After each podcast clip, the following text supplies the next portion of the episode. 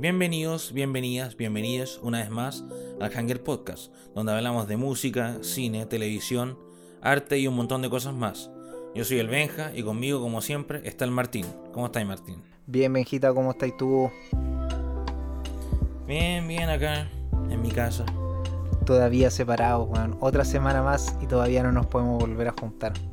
Sí, pero, pero yo sé que pronto se pondrá, se podrá. Así Sí. como que- Y, y tenemos un montón de, de cuestiones que queremos hacer así como en la oficina Sí. tenemos un montón de proyectos que, que lamentablemente para, para algunas cosas necesitamos estar juntos como para poder hacer bien. Así que sí. paciencia nomás, paciencia para nosotros. Y em, bueno, eh, me acuerdo que tú, tú me dijiste que tenías una noticia importante sobre Marvel. Sí, eh, normalmente dais tú la sección de noticias, pero esta semana me tocó a mí. Eh, porque de repente es un tema que, que como que manejo un poquito mejor. Eh, tengo dos noticias y una que es como Ujú. noticia slash rumor. Voy a partir por las noticias. Eh, Ya. Tuvimos un avance de The Eternals, la película que iba a salir el año pasado y que todavía no se ha estrenado. Eh, sabemos, eh, voy a darte inmediatamente la fecha del release. Ajá. Lo que sí te puedo adelantar es. eh, está para octubre de este año. Eh, lo que sí te puedo adelantar es que esta película está dirigida por la ganadora del Oscar, que ya hemos mencionado varias veces aquí en el podcast, Chloe Zhao. Eh, Sí. Y es eh, súper interesante y como bien distinto al, al proyecto por el que se ganó el, el Oscar. Entonces, como que. Claro, así es como. Entre Nomadland y esto es como. un- Uno no creería que lo hizo el mismo, la misma directora. Claro, eh, no sé, no sé tú, pero yo tengo un montón de expectativas. Yo no tenía ni una, así como gana, ni una idea de ver esta película, como que era así como que ya otra más de las películas de Marvel que va a salir que voy a terminar viendo igual en cines porque ya estoy metido en esto. claro. Pero Es ahora, Marvel al final. claro, es Marvel, así como que tan malo puede llegar a ser. Pero ahora es como, loco, ¿qué tan buena va a ser esta película?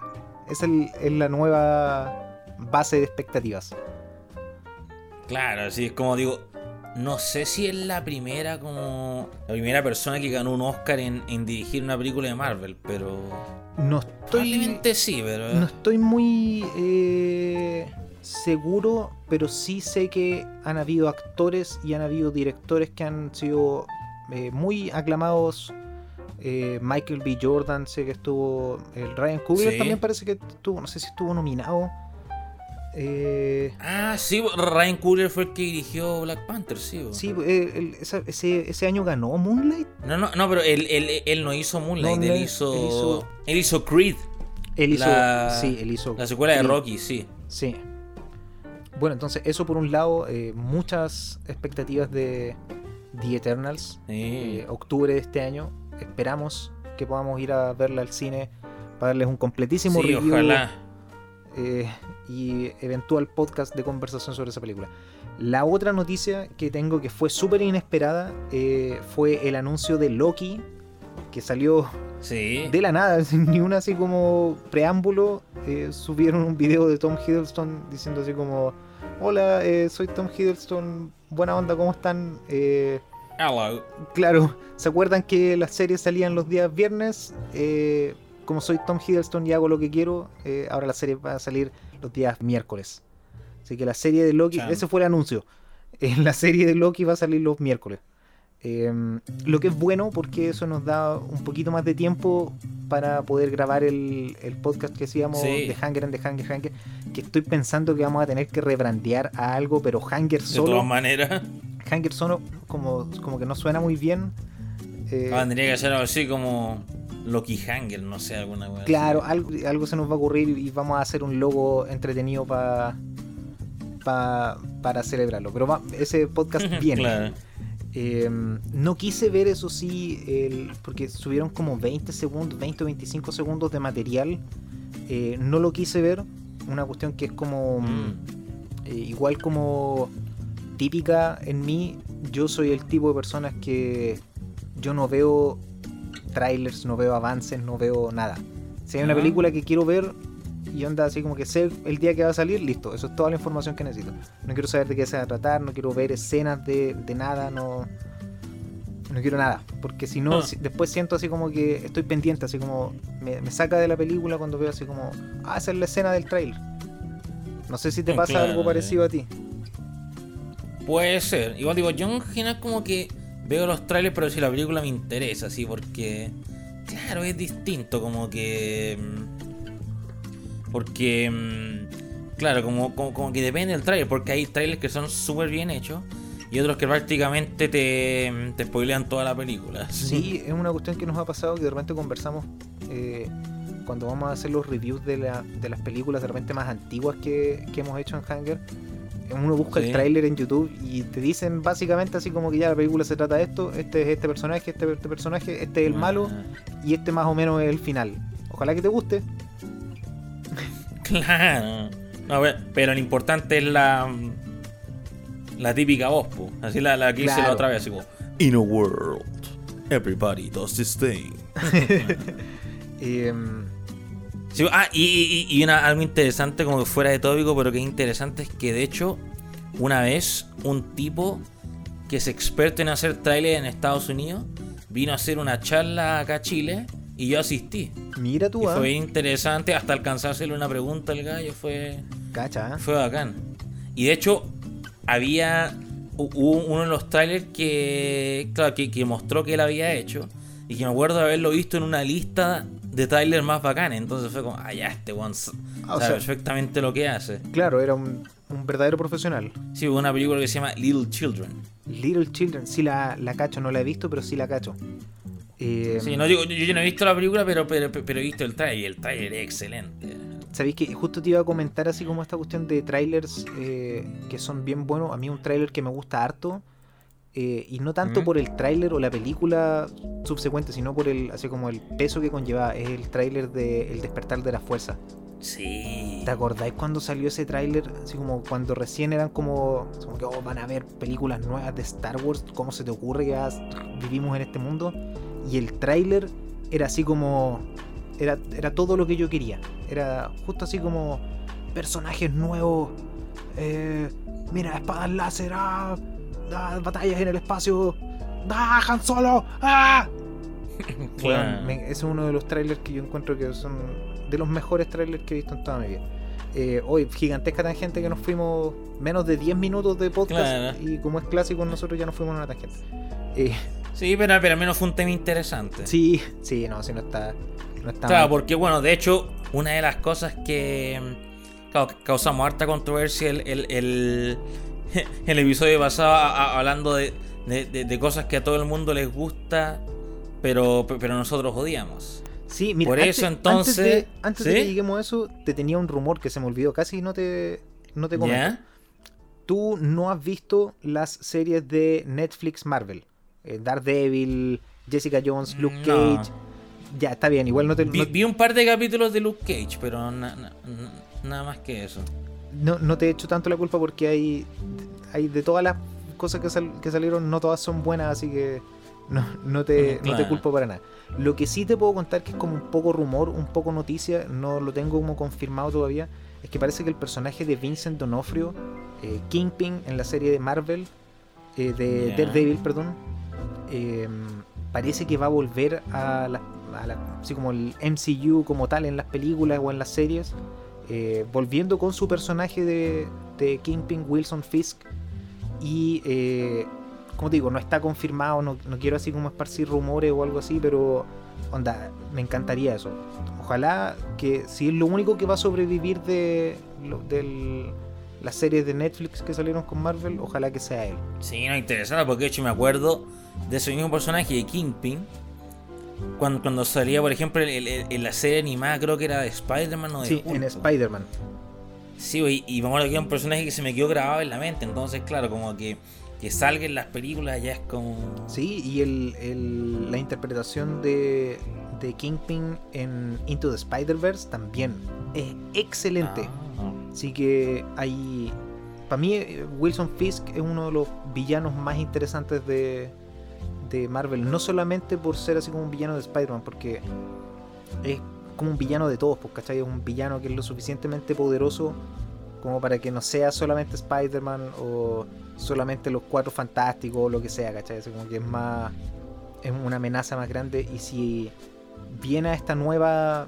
Eh, ¿Cómo se llama esto? La nueva eh, época de Marvel. ¿Cómo se dice? El, eh, las etapas, las fases. Esta nueva fase. Las fases, sí. Eh, sería un super, una súper buena adición. Así que ahí está, rumores. Ojalá que se, que se cumpla. Claro. Ojalá sí, porque. Claro, porque esas series como que al final como que no tuvieron tanto el, el final que se esperaba y todo. Sí, entonces, claro, sería bueno volver a ver a esos personajes. Sí, eh, y ahí de nuevo, ahora te lo estoy, te estoy echando el agua así como al aire. Ve la primera temporada de Daredevil. Te, te juro que te va a encantar. Es súper, súper buena. También se las dejo recomendada a ustedes si es que no se han eh, metido mucho en el, en el tema de la serie de Mm. Marvel. Como ahora eh, WandaVision fue súper grande, eh, Falcon and Sí. Winter Soldier fue súper grande. Igual eh, quiero recomendarles que vayan a ver la primera temporada de Daredevil. Si les gusta, hay harto bueno que se puede, Eh. se puede ver ahí. Claro, es que es porque en verdad digo, lo único que yo he visto de Daredevil es la película de Ben Affleck, entonces como... Mira, si esa es tu única referencia de Daredevil, esto es muchísimo mejor. Así que Te creo, definitivamente te va a gustar. Y bueno, aprovechando eso, co- co- como yo decía antes, eh, la, la semana pasada hablamos de cosas que, que, mm, que- que a todo el mundo le gusta menos a nosotros. Así que ahora para compensar vamos a hablar de cosas que todo el mundo odia menos nosotros. Para que Sí, tengan está- ahí una chance de... Claro, ahí ahora vamos a. nosotros somos los que tienen que defender eh, nuestra. Sí, Eh, Partamos contigo, Benja. ¿Cuál es la primera que.? Sí. Porque bueno, la, la primera que tengo, que yo siento que puede que muchos estén de acuerdo conmigo, pero otros no. Es que a mí me gusta mucho, como en general la- la- las precuelas de Star Wars yo siempre las defiendo, así como en la parte de mi infancia y todo, pero la que más defiendo es la amenaza fantasma, que de hecho es una de mis favoritas. A mí me encanta esa película, es como... Y, y, y, y dentro de esa película hay un personaje que todos odiaron, pero que a mí todavía me encanta, que es Jar Jar Binks. Oh, eh, quiero, quiero hacerte Es un co- es montón como de que-. ¿Ya? Partamos por. eh, me dijiste que esta es una de las películas que te gustaban mucho cuando eras chico. Representan parte de tu infancia. Sí, no, me encanta, sí. Eh, ¿En alguna parte de tu infancia te molestó el personaje de Jar Jar Binks? Así como que. le- Para nada, ¿no? Es como que, como que yo sí entiendo como que por qué algunas personas lo encontrarían como molesto o algo así, pero a mí me gustaba, así como que me gustaba como su inocencia, así como que... Como, como, como, que tal vez no era tan inteligente, pero que igual trataba, no sé, como que tal vez tal vez me identificaba un poco con él, no sé, como que... Claro, porque a mí tampoco como que no, no me iba tan bien y como que... Yo- Cla- claro, en el colegio y la guay, no sé, como, como que tal vez como que veía una parte de él en mí, no sé, tal vez estoy Yo diciendo también, puras weas, pero... Mira, y, y te encuentro mucha razón en esa apreciación y, y tengo un punto que puede explicar por qué a mucha gente no le gusta el personaje de Jar Jar Binks. Y no es culpa de él, es culpa del personaje Claro. de Anakin. Mira, a, ver, a veces que te ¿Sí? interesa esta, este hot take del, del Martín de hoy día. Eh, el personaje de Jar Jar Binks es un, uno de estos así como torpes, eh, es un héroe torpe, ¿cachai? Que a pesar de ser torpe Claro. y medio ineficiente, como que igual logra ser heroico en su... En, particular en esa parte de la batalla, ¿cachai? Contra los droides. Eh, sí, bu. es una de las mejores representaciones de un, de un torpe héroe. Eh, Anakin está escrito de tal manera que él también es un, un héroe torpe, que gana como por, eh, por coincidencia, Ah. ¿cachai? No por su Es que habilidad. es un niño innata. también. Claro, es pero, un niño también, pero si, si hubiesen ido más por el lado de que Anakin era fuerte, o sea, tenía una verdadera conexión con la fuerza, cambiáis un poco el, el estilo que, así como que no sea, oh, voy a tratar girando, eso es un buen truco, o que no explote la nave, ¿cachai? Por error, por accidente. Eso te, te deja que Mm. Jar Jar sea el, el- el- así como el personaje cómico, que es un torpe héroe, pero Anakin es un héroe por sí mismo, ¿cachai? Y al, y el momento en que comparten esos es que dos- además, no sé, por ejemplo, una weá que, que leía mucho y claro, con mucha gente como que se no le gustó que Anakin como que fuera así como un niño tan alegre y la weá porque no, él va a ser Darth Vader después y toda la guay. Y es como, bueno, ese es el punto. Así como que era un Claro. niño que, que era feliz donde estaba y que al final como que le arrebataron todo lo que quería y por eso se volvió malo, ¿cachai? Era Claro, te entiendo totalmente. Yo también eh, soy de esas personas que El personaje de Anakin en las precuelas en general me encanta, así como que... de, de repente los diálogos No. no, son muy buenos. Así, esas son las No, sí, los diálogos, eh, sí, eh, eso sí, lo- lo- lo- lo- los diálogos no son buenos, pero son más culpa del guionista que, Claro, claro, que eso no es-. Eh, yo también soy, soy de esas personas que creció con las precuelas, estaban justo ahí. Yo, a mí Sí. ya me gustaba Star Wars cuando me anunciaron que iba a haber más Star Wars y por lo tanto me iban a encantar las precuelas. Así como que, y estaban destinadas precisamente para Sí. gente de nuestra edad, pero eran para niños. Eh, entonces también yo encuentro y reconozco todas las falencias que tienen porque tienen muchas falencias. Claro, sí, no sé, por ejemplo, yo, yo- por ejemplo, una guay que sí comparto es que usaron demasiado CGI, así como sí, que... sí, y se- Como que e- se eso sí que lo comparto, así, porque, claro, como que al final como que lo hace ver más falso, como que no se Sí. ve tan... Eso es algo que, que sí comparto. eh, bueno, entonces los dos eh, tenemos ahí nuestra defensa. Sí, ah, la- y una última cosa que, claro, es más de las precuelas también, por ejemplo, el personaje de, O- de Obi-Wan, de Iwan McGregor, bueno, es es la increíble, raja, sí, así. es perfecto. Digo, para mí como que superó totalmente a Alec Guinness, así. Sí, como- totalmente. El personaje es absolutamente de Ewan McGregor ahora. Como que no, Claro, es como...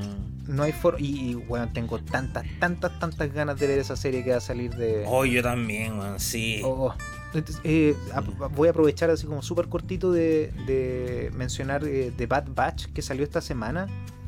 Eh, creo que van por el Sí. segundo capítulo, no la he visto todavía.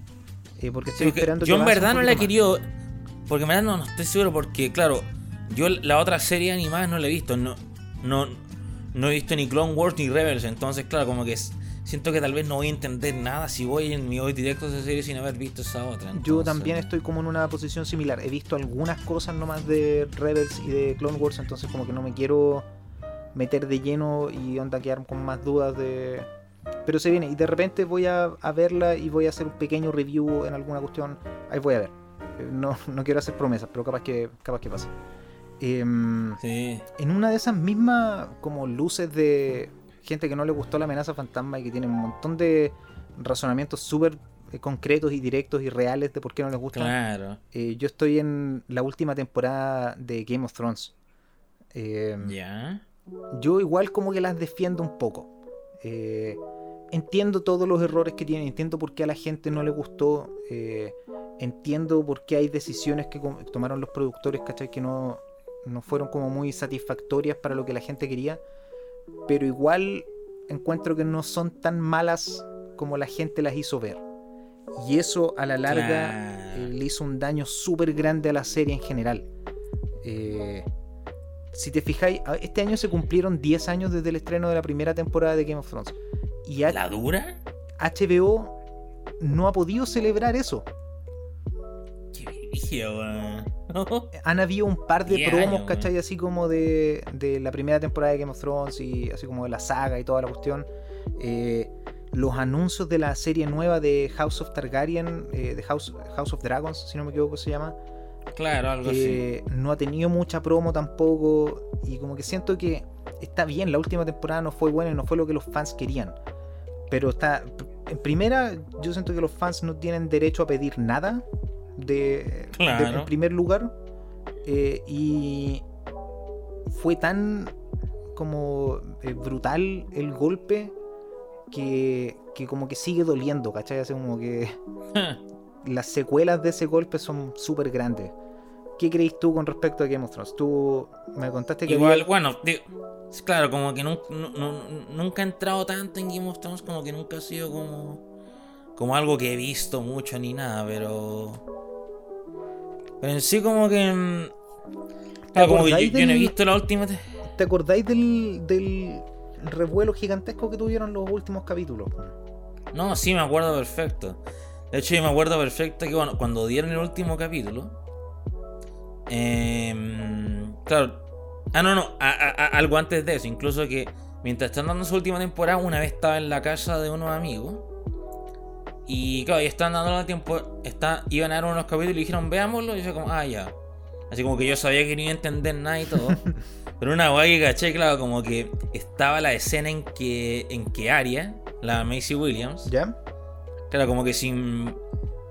Para no decir la verdad, se involucraba por primera vez con un hombre. ¿Ya?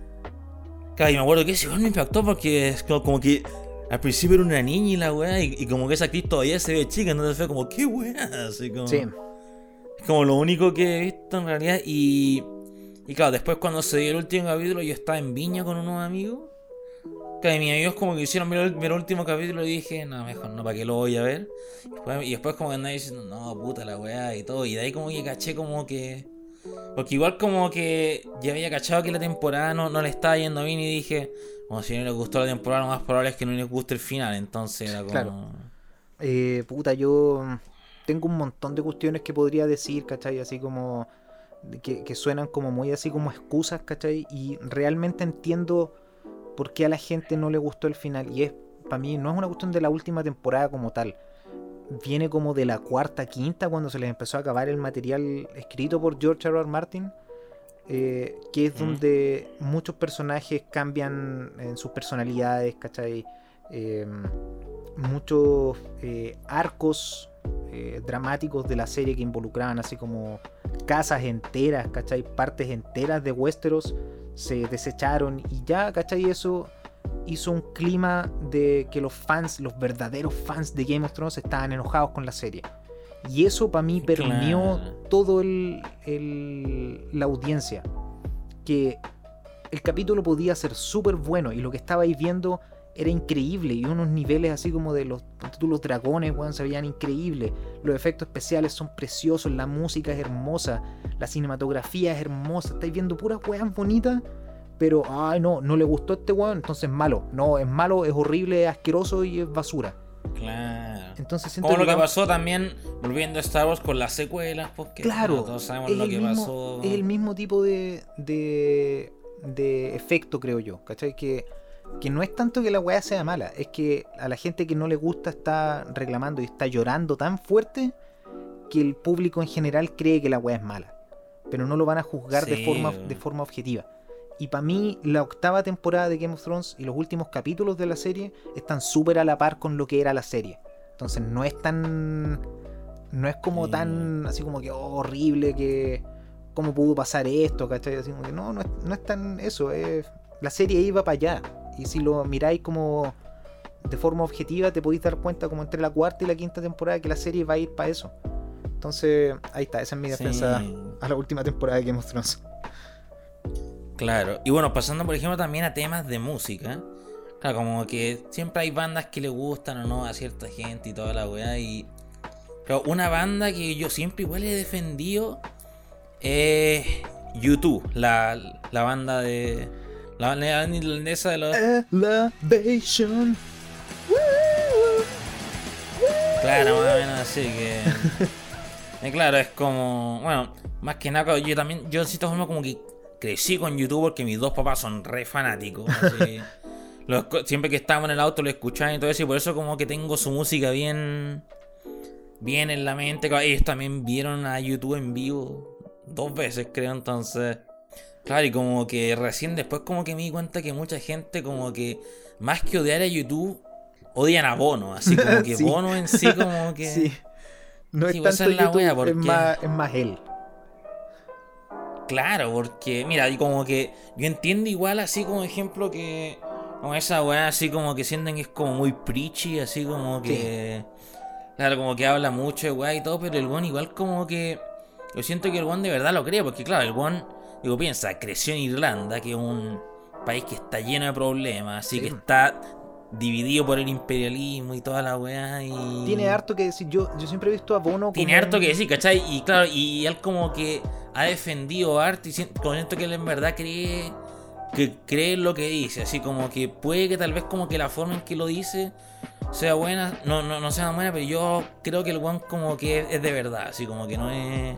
Claro, es real. Que no lo hace solamente... Claro.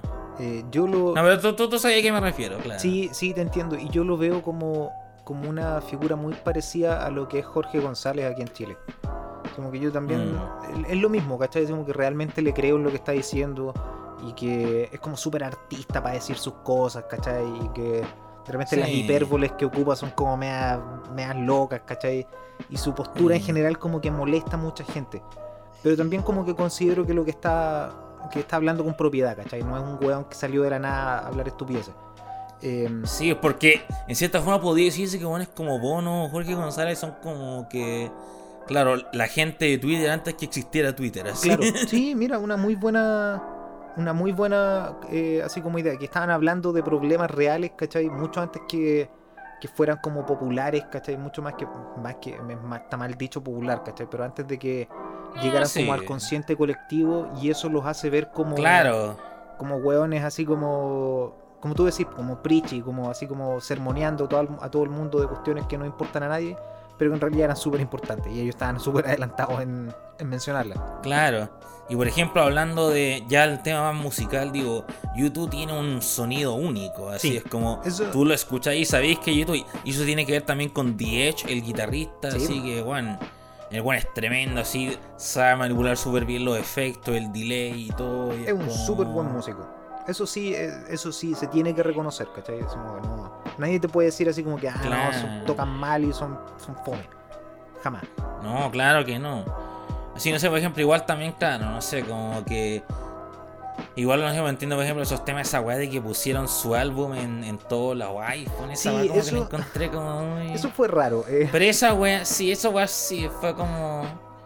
Igual puede ser como ellos, claro, como igual como que ya tienen su años, tal vez no entendiendo tanto cómo funciona la weá. Claro, no sé, pero. Yo, yo ahí como que le echaría más la culpa a la disquera, a, a los tratos de así como los, Claro, los no. productores, que hay, la, la culpa va más por ahí. No creo que haya sido Bono personalmente que llamó a Steve Jobs por teléfono y le dijo así como que, oye, ¿cómo te, cómo te suena, weón, si es que subimos nuestro disco a todos los eh, weas que estén conectadas a iTunes en estos momentos? Como que es poco probable. Claro, no. Y bueno, en su música también hablan de hartos temas, no sé, por ejemplo, Pride in the Name of Love, que es sobre el asesinato de Martin Luther King, Sí. ¿cachai? Así. Sunday Bloody Sunday, que una de las fue de una de las peores masacres que hubo en Irlanda durante la, la- la ocupación Claro. británica y todo, entonces claro, como que como que eh, eh, me, me- me gustan mucho, así como que encuentro que no solamente porque el, el vocalista a veces sea medio huevonado, tenéis que como descartar a toda la banda. Eh, sí, eh, eh, te Sí, encuentro toda la razón. Eh, mira, en el tema de música, yo como que estaba pensando así como que no tengo gustos tan como particulares que tenga que defender. Pero sí quiero tomarme un momento eh, para defender, entre comillas, defender al trap y el reggaetón. ¿Ya? Eh, yo cuando Chan, era chan. chico eh, era de esto así como, no, el reggaetón... O sea, primero yo creí que el reggaetón iba a ser igual que el H. Que iba a durar dos veranos a lo más y que iba a morir Yo también. y que filo, eso no pasó. Yo Ya también. Nos dimos, nos dimos cuenta y eso no pasó. Eh, sí. Pero más que eso, así como que de- eh, después cambié mi, mi mentalidad de así como que "Ah, esta es música de mierda y la weá y que fome, son pura música de flight. Cambié mi, mi perspectiva a weón, es música y, y tiene valor, tiene una cultura y tiene Claro. un- una cuestión intrínseca que no debería descartarse solamente como porque no me gusta en, en- como en principio, ¿cachai? Eh, y por otro lado, Claro. hay una razón, tiene que haber una razón por la que el reggaetón es uno de los géneros de música más famosos del mundo, más exitosos del mundo, y el género Sí. que más se escucha aquí en Chile. Es como que Mm. no se puede eh, dejar de considerar eso. Claro, porque mamá, no sé, porque por ejemplo, em, no sé, hace poco empecé a. Claro, tú, tú cachai esa típica canción del. Eh, ya, sí, me suena, sí. Sí, pues, esa, que de hecho técnicamente es reggaetón esa canción. Claro, bueno, y esa canción la hizo un productor panameño que se llama El Chombo. Sí, Bueno, ese es su nombre artístico. Y claro, y, y él hace poco empezó un canal de YouTube. Y él habla mucho de música y la weá. Claro, y, bueno, ah, y, y- y claro, y él como que. Y te das cuenta que el weón es realmente un genio. Así como que él hizo esa canción sabiendo lo que hacía. Así como que sabiendo ya, esto es lo que la gente quiere. eh, Esto, esto, esto, esto va a atrapar a la gente. Esto Claro. va. es un productor inteligente, ¿cachai? No, no es una música. Claro, que- porque al final. Siento que mucha gente piensa así como que, ah, cualquiera puede. como que, ah, pararse al frente del micrófono y cantar esta cuestión y apretar tres botones en el computador y listo, sacaste una canción. Y no es Claro, para nada porque así, claro. Porque claro, eh, claro, sí, tío, está el típico ritmo del patu, patu, patu, pa. Pero claro, eso, e- ese ritmo de hecho viene, no sé, creo que del dancehall jamaicano, así. Sí, hay que- caleta de influencias de cultura, de cultura afrocubana. eh, hay un montón de, Sí, de, de análisis que se puede hacer Sí, así como musical sobre el, el reggaetón. Entonces, esa es como mi defensa, Claro. ¿cachai? Entre comillas. eh, Y claro, porque igual algo que se puede decir es que, claro, que pues, tienen letras súper misóginas y todo, pero en verdad como que muchos géneros la tienen. El rock y el metal igual tienen sus letras bien misóginas y toda la wea, y es como... No es una cuestión que se le pueda atribuir Claro, exclusivamente al- a los géneros de música urbana.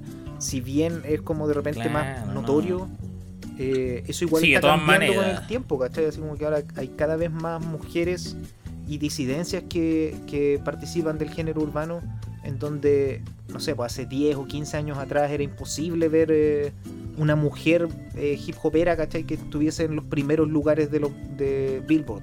Eso jamás iba a ver. Era Beyoncé y era porque Beyoncé era una Claro. gigantesca estrella, ¿cachai? Como que no... Claro, y además como que igual me ha pasado así como que... Claro, yo también cuando chico era como, puta que esta wea reggaetón, prefiero mil veces el rock, el metal y la wea. Claro. Y igual a, igual a veces como que escucho esas canciones como, como el reggaetón antiguo, así como que las canciones, las primeras canciones de reggaetón que salieron, igual como que me da nostalgia, así como Sí, que digo, ah, claro, como que... El señor de la noche. Clásico. claro, te digo. Sundada, sundada. La wea. no, es la wea. Sí, eso. Y bueno, volviendo al tema de. Claro, co- co- como de películas en sí. Algo que igual yo defiendo es como. No todas, pero algunas películas de Adam Sandler. Sí, te, te encuentro razón. Yo ese me doy cuenta inmediatamente que no son no son para mí, pero pero te entiendo tu, tu comentario. Claro, porque digo, digo, sí, tiene películas que son bastante malas, así como que tienen un humor bien, bien ahueonado, bien pendejo. Pero sí como que igual hay varias que son bastante disfrutables y que tienen como su wea y que demuestran que el one como que no es como un one que llegó y salió de la wea, porque Sí, también digo, tiene roles dramáticos súper buenos como Uncut Gems o Punch and Glove. Claro, y como que el one como que sabe lo que hace, como, como que tiene un estilo de comedia único, así como sí, que... te encuentro totalmente. Porque bueno, no sé, por ejemplo, Happy Gilmore todavía me gusta caleta, no sé, o o algo como de Mr. Deeds, o hay una que de hecho, a pesar de que como que cacho que tiene sus problemas, siempre lloro con el final es Click. Sí, esa- son películas que son son súper como clásicas de nuestra generación, porque fue justo así como en el, Sí, fue después de ese como primer eh, eh, auge de Adam Sandler. Entonces ya eran como películas más que él realmente quería hacer, así como de repente fue justo antes de esta como caída. Se puede hacer todo un Sí. análisis de la carrera cinematográfica de Adam Sandler, porque hay realmente películas súper buenas. Una de las que a mí me gusta harto, que es como del periodo de los 90, el principio de los 90, que reconozco que tiene un montón de problemas, es eh, Little Nicky. sí, me Y acuerdo. me gusta mucho solamente porque yo era un niño que creció en una familia católica. Entonces ver una película que trataba así como con esa ligereza, así como este es el diablo y este es el hijo del diablo y el apocalipsis y toda la web fue como tan refrescante para mí que fue así como que me encantaba esa película cuando era chico. Eh, así que te encuentro Eh. totalmente la razón. para avanzar un poquito más rápido, eh, Dale, yo sí. voy a mencionar, eh, me voy a ir para un lado de repente nada que ver, pero yo juego hartos videojuegos eh, y hay una hay un género de videojuegos que a mucha gente no le gusta, no le gusta para nada y lo entiendo totalmente. Son juegos de estrategia militar por turnos. La weá Ya. más fome que así como que y si, me- si me preguntáis, ¿qué pasa en este juego, Martín? Señor, sí, señor. Es algo así. Yo tengo un grupo Mm. de unidades, ¿cachai? Y todas esas unidades tienen eh, características y niveles Ah, de es como el, el porcentaje. CSGO y esa wea, ¿no? No, no, no es, no es como en primera persona donde disparáis y cuestiones así. Ah, ya, Tú ya. cliqueáis en una unidad, le decís muévete tantos espacios a tal. Es como un ajedrez con, con el Señor de los Anillos. Esa, esa es mi, mi, mi defensa de la wea. Es como ajedrez, estrategia, con personajes de fantasía como el Señor de los Anillos. Entonces tenía así como eh, unidades que andan a caballo con lanzas y tenéis unidades que andan con armaduras pesadas que se mueven menos y- pero resisten más daño. Entonces al final todo es una weá de Oh. números y de porcentajes y de así como si le pongo esta arma a, este, esta unidad va a tener dos puntos más de velocidad, lo que le va a dar 50% más de probabilidad de dar un crítico con esta otra unidad que tiene justo una, eh, una debilidad en contra este tipo de arma. Yo creo que yo explicando eso perdimos al 50% de la audiencia que, que teníamos antes de explicarlo. Pero me encantan esos juegos. Eh. Fire Emblem de Game Boy Advance es, es genial, es uno de mis juegos favoritos de toda la, de toda la vida. Listo, ahí lo confesé. Esa es mi confesión. Sí, y bueno, para ir cerrando lo mío, una última como defensa musical que me gustaría hacer es el grupo Nickelback. Me encanta. Y Claro, como que ya Me todo. Claro, porque claro, como que tienen como este hate, así como que. Porque claro, como que hay varias críticas como. Claro, no sé, por ejemplo, que como que sus canciones son medio monótonas igual y como que tienen su weá. Y el cantante parece que es medio así como douchey, pero. sí, sí he escuchado de repente comentarios Claro. así sobre Chad Kroger. Claro, y, y como que tienen esta así como. Claro, y. Sí, Pero sí bueno. como que tienen canciones buenas, así, no sé, por ejemplo, How You Remind Me es un temazo, Photograph. Sí. Fotogra eh, eh, Hero. Para mí Hero, esa es una de las mejores canciones que existen de nuestra generación. Porque está en el soundtrack de Spider-Man 1. Y eso para mí ya la hace genial. Junto con. con ¿Cómo se llama esta señora que, que aparece en la película de Spider-Man 1? Macy Williams. No, no es Macy Williams, esa es la actriz. Mm. Eh, Macy.